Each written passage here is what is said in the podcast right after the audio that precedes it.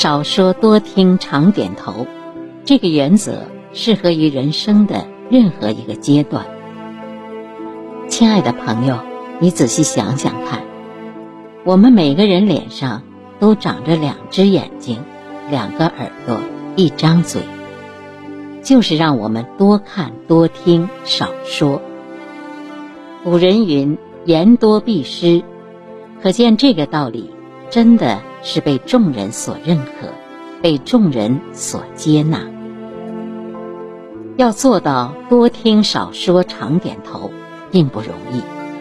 其实这并不抵触自己的原则，只有这种处事的柔软，才能不易折断，才能保持长久，才能长期存在。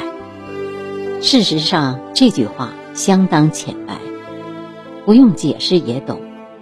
但为何要如此做，那就不是人人都能懂的了。一位少年只身离家，要到外面闯天下。临行前，他的父亲语重心长地告诉他说：“外面的世界很复杂，外面的世界很难测，低调做人。”高调做事，总之就是要多听少说，常点头，这样就是让你少走弯路，避免多说带来意想不到的麻烦。这也是为人处事最重要的法宝。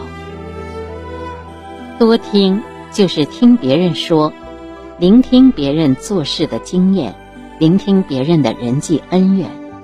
聆听别人话语透露出来的有关情况及信息，你多听，别人就会因为你多听而多说。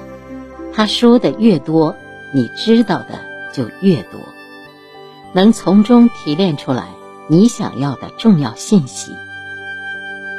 少说就能多听，少说不但可以引导对方多说，还可以避免。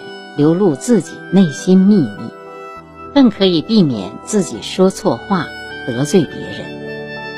少说，你可以成为一个冷静的旁观者，一切的一切都在你的掌控之中。常点头，这并不是要你做个没主见的应声虫。听别人说话时，常点头。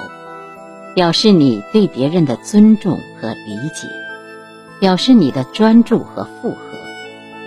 如果有不同意见，也要先点头再提出。无关紧要的事不必坚持己见，多点头配合。这样做，人人都会把你当成好朋友，你的人生路就会越走越宽，就会越来越好。还可以避免突出自己，可以巧妙地降低别人对自己的伤害，巧妙地护了自己。初入社会，多听少说，多点头是学习，是积累。中年时期，事业呈现上升的态势，少说多听，常点头，则可减少上升路上的阻力。